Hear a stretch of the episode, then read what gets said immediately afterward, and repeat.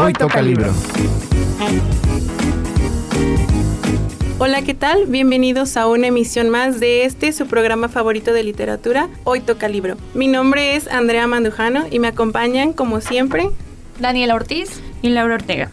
Además, el día de hoy, en esta ocasión, tenemos a una invitada muy especial. Muy querida. Muy querida en tanto en la carrera de letras como fuera de ella. La queremos mucho. es que estamos muy emocionadas de que esté aquí. la doctora Adriana Álvarez Rivera. ¿Qué tal, doctora? ¿Cómo está? Pues muy emocionada, muchas gracias por su bienvenida tan bonita. Créanme que yo también las quiero mucho, quiero mucho a toda la licenciatura y pues también a todo el centro pues le tengo un cariño muy especial.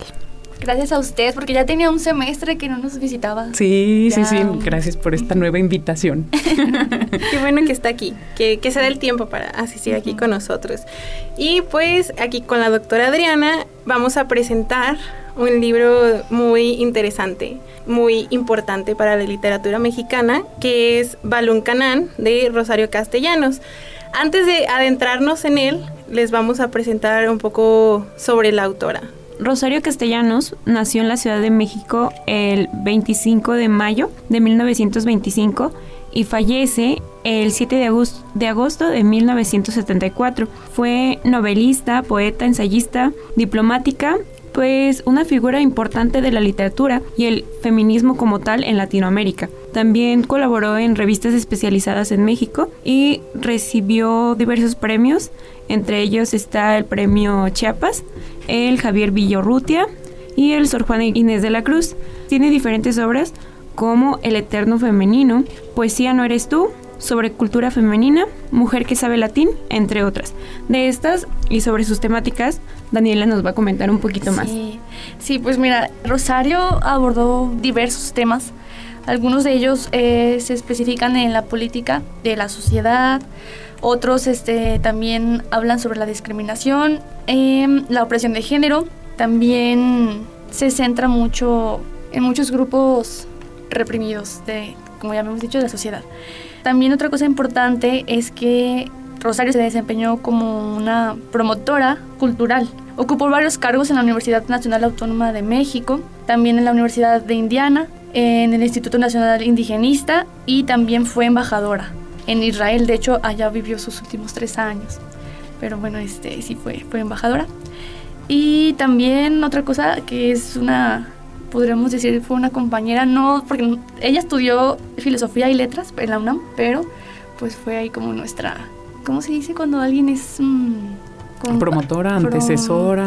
No, o sea, nosotros por ejemplo estudiamos letras, pero ella fue como una... Pionera. Mm, sí, bueno, es que es, una palabra que es como una... Ay, no, no. Se me fue esa pues al final al cabo tenía cercanía con las letras. Mm, o sea, sí, um, es que esas palabras, si me acuerdo, si me la recuerdo les voy a decir, pero es como una compañera, como una de la de las letras, de la carrera, perdón. Sí, yo pensé que te yo pensé que iba a mencionar un dato así muy curioso, no, no, no. que yo leí por ahí que fue compañera y amiga de Dolores Castro. Sí, muy muy cercana. Sí, sí. Sí, sí, pues estuvo con varios, no sé si tuvo amistad con varios de la generación del medio siglo, o sea, por ahí se leí que sí estuvo, como por ejemplo, conoció a Jaime Sabín, Sabines, Ernesto Cardenal, Ricardo Guerra, y pues bueno, entre sí, bueno, pues el libro está dedicado a Emilio Carballido, ¿no? También es es justo porque ella pertenece a, esa, a esa generación, ¿no? Como no estaba exenta pues de, esos diálogos porque además estaba en un centro cultural, diríamos, que era la universidad propiamente, ¿no? Neurálgico, ¿no? O sea, estaba pues muy, muy joven en ese entonces la, la UNAM. Y bueno, pues ella estaba ahí, ¿no? O sea, estaba en el lugar en el que se dialogaba, se generaba cultura, conocimiento, educación, entonces no era ajena a esos a, estos diálogos con escritores y escritoras, ¿no? Y bueno, ahora sí vamos a hablar sobre la obra, sobre Balón Canal. Y pues bueno, esta obra fue publicada en 1957. La obra está narrada a través de una voz infantil, pero esta voz infantil nos, nos narra varias anécdotas donde se nos presentan una serie pues como los enfrentamientos entre indígenas y terratenientes blancos, más o menos contextualizada en, eh, los primeros años de la reforma agraria implementada por Lázaro Cárdenas, por ahí de los 30, estábamos comentando. Sí, más o menos por la década de los 30, del, obviamente del siglo pasado. Sí. Y bueno, esta, esta niña pertenece a una familia pues, acomodada, la familia Argüello, y ella nos narra cómo veía estas diferencias que a veces ella no tenía conciencia de estas diferencias entre los indígenas y los, los pobladores este, que pertenecían como a esta raza española y nos narra que a veces también era, ella era partícipe de esa discriminación, que no era consciente obviamente, pero que estaba muy marcada. Entonces prácticamente esa es la, la trama de la obra. Son muchos fragmentos muy interesantes que nos muestran cómo se vivía, las costumbres que tenían en, en esos días, eh, las comidas, la, las tradiciones, el choque de la cultura también. Sí. Que de, eso, de hecho eso nos lleva al primer tema que queremos tratar, el, choque de las culturas que podemos observar en esta obra. Nada más me gustaría añadir eh, algo aparte de lo que decía Dani, que es bien interesante porque Dani eh, estaba hablando de, de, cómo este personaje infantil nos muestra, ¿no? Esta desde su punto de vista cómo funciona esta sociedad. Pero en la segunda parte, por ejemplo, deja de narrar la, niña, ¿no? Y es una focalización diferente y es una observación, digamos, del entorno distinta, que entonces nos permite ver en una tercera persona, que ya no está focalizada en el mundo infantil, nos permite ver pues también como estos diferentes niveles en los que el libro está observando y cuestionando al mismo tiempo que observa, pues cuestionando esta, esta realidad, ¿no? O cómo funciona esta realidad. Sí, es, es, interesante cómo se muestran estas dos visiones. De hecho, bueno, ahorita vamos a hablar sobre más puntos, pero eh, enfocándonos en el punto de las diferentes... Sí, el, choque de, las dos culturas. Sí, el choque de las dos culturas, bueno, creo que se muestra cómo ellos, entre los mismos indios, se tenían un poco como de no sé si coraje o ellos mismos chocaban entre los mismos indios porque pues obviamente había indios que eran muy fieles a estos terratenientes blancos. Ellos eran súper fieles a ellos y pues ellos no querían simplemente dejar que hubiera como esta separación, no querían dejar que los, ellos fueran los patrones, que ellos querían que siguiera todo como igual. Entonces a mí se me hace un poco muy increíble cómo a unas personas sí está, era como no, no queremos que que cambie nada, queremos que siga igual. Hablando obviamente de la visión de los indios. Y eso se me hizo muy interesante, muy, pues un poco triste también, porque te das cuenta de que vivieron mucho tiempo como impuestos a, vivir así, que la misma gente ya no quiere, no quiere cambiar eso. Entonces eso me parece muy, muy, muy triste. No sé qué opinan ustedes. Pues ahorita que estoy recordando cuando mencionas esto de, de, tanto tiempo que se vivió, cómo se vivió, que fueron que 300 años de dominación española y del tiempo de, de, la independencia para acá, se siguen viendo los estragos todavía hoy en día de, de, la colonia, de, pues sí, de la dominación española. Entonces, eh, yo creo que lo retrata muy bien en este choque de las dos culturas en la obra, porque tenemos por un lado a los indígenas que han sido sometidos por siglos y por el otro lado están pues, las personas blancas que son quienes han tenido el poder y pues entonces llega esto de la, de la reforma agraria y entonces pues todas las dinámicas comienzan a cambiar y ahí es donde está pues un choque. Sí, ese, ese tema es bien interesante. Hay una película que ahora se me escapa el, el nombre del director, se llama Manderley y es una película que en, película, perdón, en la que justamente es una situación de esclavitud. Y cuando sí voy a hacer spoiler porque no es la obra de, de Rosario Castellano, pero justo cuando digamos que se les otorga la libertad a esta serie de esclavos, al final con mucha violencia ellos obligan a la protagonista en ese momento como a volver a esclavizarlos pues no entonces es un tema yo creo que sí muy bien bien complejo y que en este libro de Rosario Castellanos pues está muy explícitamente expuesto, ¿no? Y, justo tiene que ver con lo que decían de, de, Tata Cárdenas, ¿no? De las políticas cardenistas del reparto de tierras, ¿no? Porque eso también es, es muy explícito cuando, por ejemplo, se les obliga a poner escuelas, ¿no? Para los indios. Y entonces Ernesto, por ejemplo, este personaje que es hijo ilegítimo de uno de los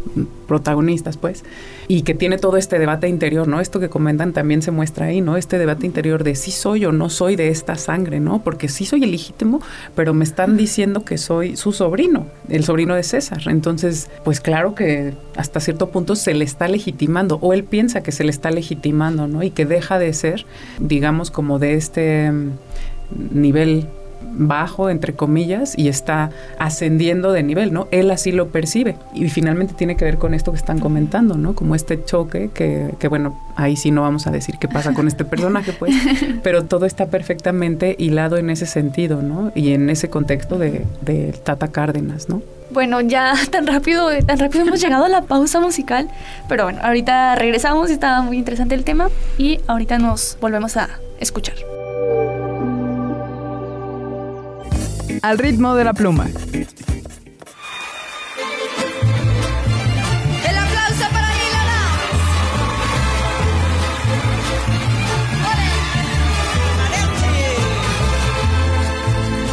Ya no me cantes cigarra, que acabe tu sonsonete, que tu canto aquí en el alma, como un puñal se me mete, sabiendo que cuando cae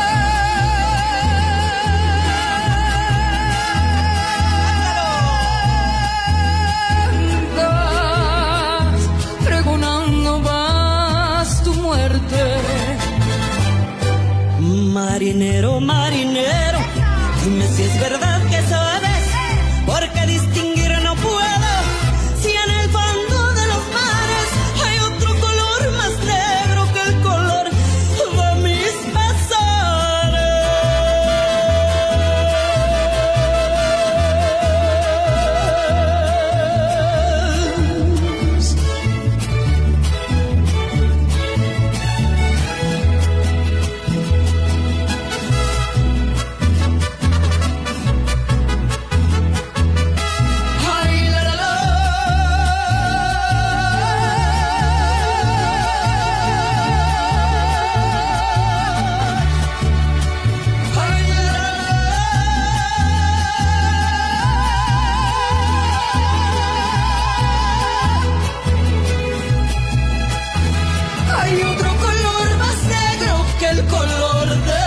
pesares.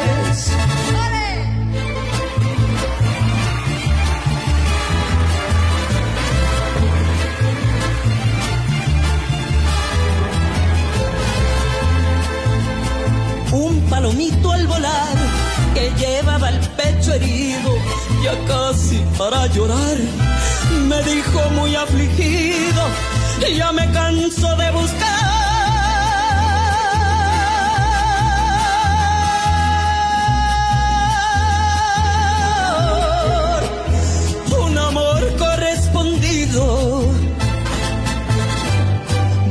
sombra de un árbol y al compás de mi guitarra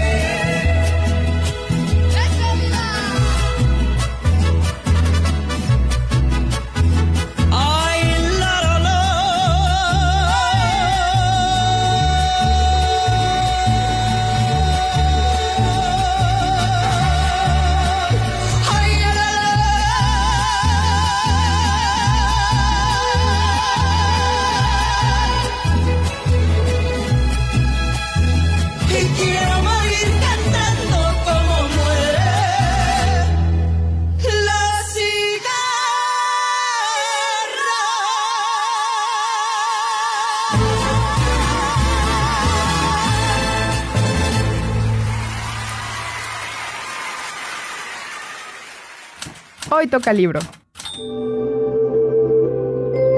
Y bueno, estamos de vuelta después de nuestra breve pausa musical. Y antes de irnos, hablábamos un poquito de la autora de Rosario Castellanos, de la obra Balún Canán y del choque de culturas entre los indígenas y los terratenientes blancos. También me gustaría, bueno, ahora me gustaría que nos adentráramos un poquito en la forma en que Rosario Castellanos expone la desigualdad que hay entre pues las mujeres y los hombres, en este caso la niña, la protagonista de Balún Canán y su hermano o pues sí, los otros personajes masculinos que aparecen en la obra.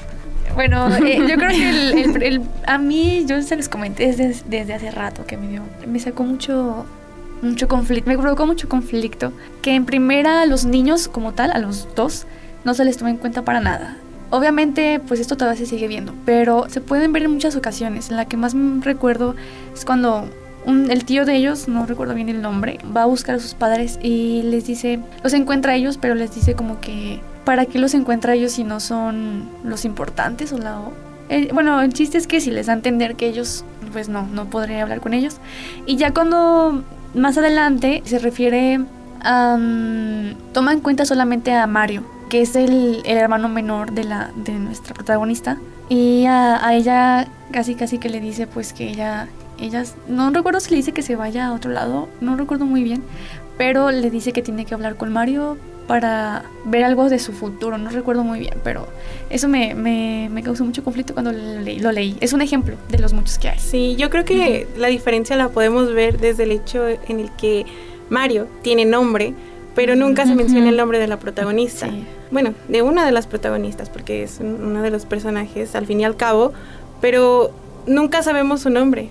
Entonces eso nos demuestra quién es, o sea, qué es lo que significa para las personas a su alrededor. Sí, yo creo que son muy, muy evidentes, digamos, esas referencias, pues evidentemente de, de, esta desigualdad de trato entre, por una parte, los niños, pues en general, niños y niñas, ¿no?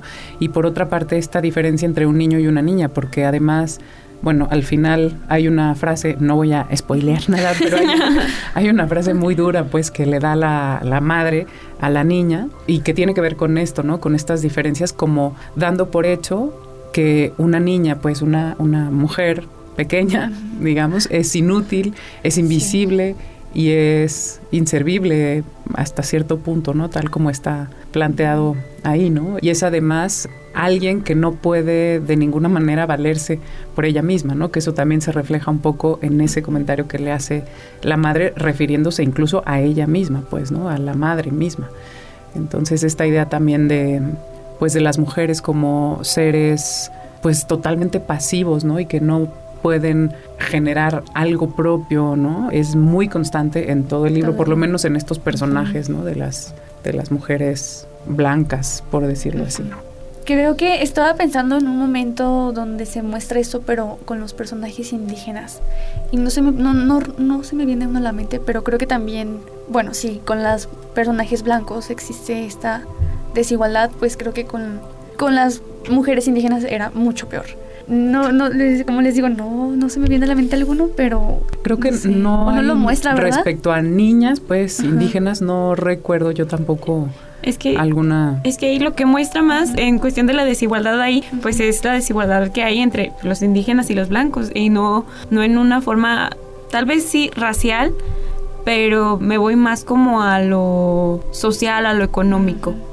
Que va junto, en realidad va junto en este caso, ¿no? Está totalmente vinculado porque ahorita en la pausa música comentábamos justo el caso de Ernesto, que Ernesto es este personaje eh, que por medio de la sangre es un, bueno, para nuestro público este eh, radio escucha, es un personaje, Ernesto es un personaje, es un hijo ilegítimo de, pues de la familia principal y todo el tiempo este personaje se está cuestionando como gracias a esta sangre que él tiene, si su identidad finalmente es lo que se está cuestionando, ¿no? Si él va a pasar como de, de un estatus al otro, ¿no? Que tiene que ver con esto que decía Laura, ¿no? De los estatus socioeconómicos, culturales y en este caso vinculados también con la cuestión racial, ¿no? Sí, y eso es algo que también creo que Andrea quería mencionar algo, que es, eh, no estamos entre, bueno, estamos y también en ese momento estaban entre, creo que también usted lo comentó, ¿De qué lado estoy? ¿Con quién me puedo identificar? ¿Quién soy? ¿Quién soy? Nosotros como mexicanos, que de hecho es algo que estuvimos viendo el semestre pasado y lo recuerdo muy bien, que era este cuestionamiento de la identidad del mexicano. No somos indígenas, no todos obviamente, y tampoco somos españoles. ¿Quiénes somos? Estamos en medio, somos una mezcla. Sí, sí, sí. hay, que, ponernos a pensar en esas cosas, por favor. Nos hace reflexionar. No, sí, por eso es la pues literatura. sí, sí, sí. Porque nos confronta con el otro y con el otro que llevamos dentro, que a veces es el más duro. Por eso sí, es difícil, ahora sí es difícil. Pero por eso tenemos grandes obras literarias como esta que nos lo hacen un poco menos duro, ¿no? Porque finalmente nos confrontamos a través de la ficción. Entonces nos permite como esta reflexión sobre nosotras mismas, sobre nosotros, y es precisamente pues un mecanismo que nos permite más ligeramente enfrentarnos con nuestra realidad.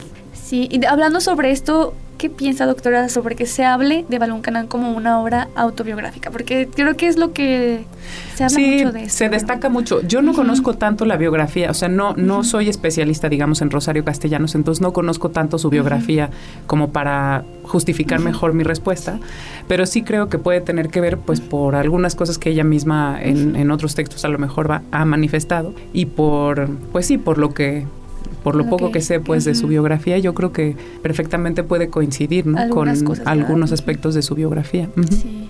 Y creo que, no sé si faltaba algún punto por mencionar. Eh, bueno, creo que algo que, que sí quería mencionar, que no viene mucho al tema del que estamos hablando, era esto de, de, que existe, ya lo, ya lo habías mencionado, por eso como que lo perdí un poco, pero pues mencionaste este desprecio que muestran los indígenas que son fieles a sus patrones contra estos indígenas que están con las reformas agrarias y pues viceversa. Yo lo comenté como pues algo más intuitivo que es el hecho de que los que están en la casa, los que son fieles a sus patrones y que quieren permanecer tal cual están es porque son indígenas blanqueados.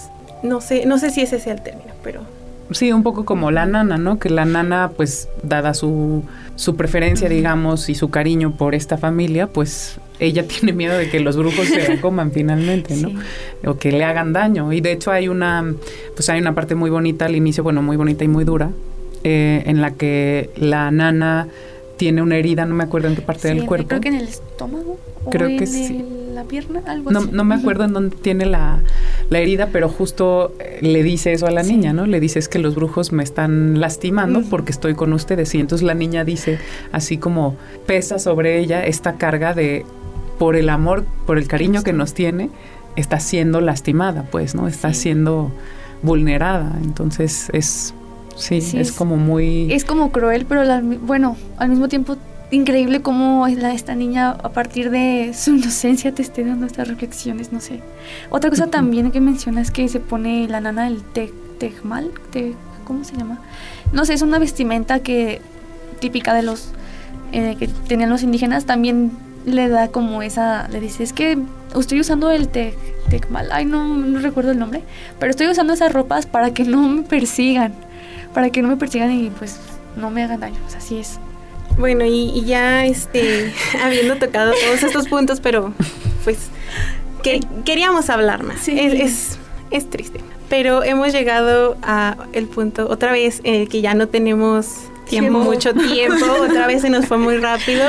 Ya nos tenemos que despedir, pero no sin antes agradecerle, doctora, por estar aquí, por aceptar la invitación, por acompañarnos y y pues hablarnos un poquito, hablar aquí con nosotros, más, bien conversar con nosotros acerca de esta increíble obra de Rosario Castellanos, Balún Canán, para quienes no escucharon desde el principio, Balún Canán de Rosario Castellanos está muy recomendado, les va a gustar mucho. Ahora sí ya nos despedimos, mi nombre es Andrea Mandujano. Bueno, pues yo. es la invitada, la invitada Adriana Álvarez. y les agradezco muchísimo esta invitación. Sí, quedan muchas cosas que platicar. La idea de la memoria, por ejemplo, el discurso de los desposeídos, ¿no? O sea, hay muchas cosas en este libro que todavía podemos seguir platicando. Entonces les agradezco mucho la invitación. Muchas gracias a usted.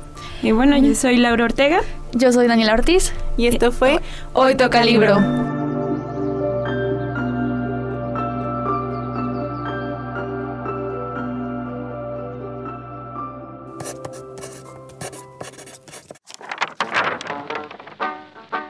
Esto fue Hoy Toca Libro. Un programa del Departamento de Letras de la Benemérita Universidad Autónoma de Aguascalientes. Una producción de Radio UAA.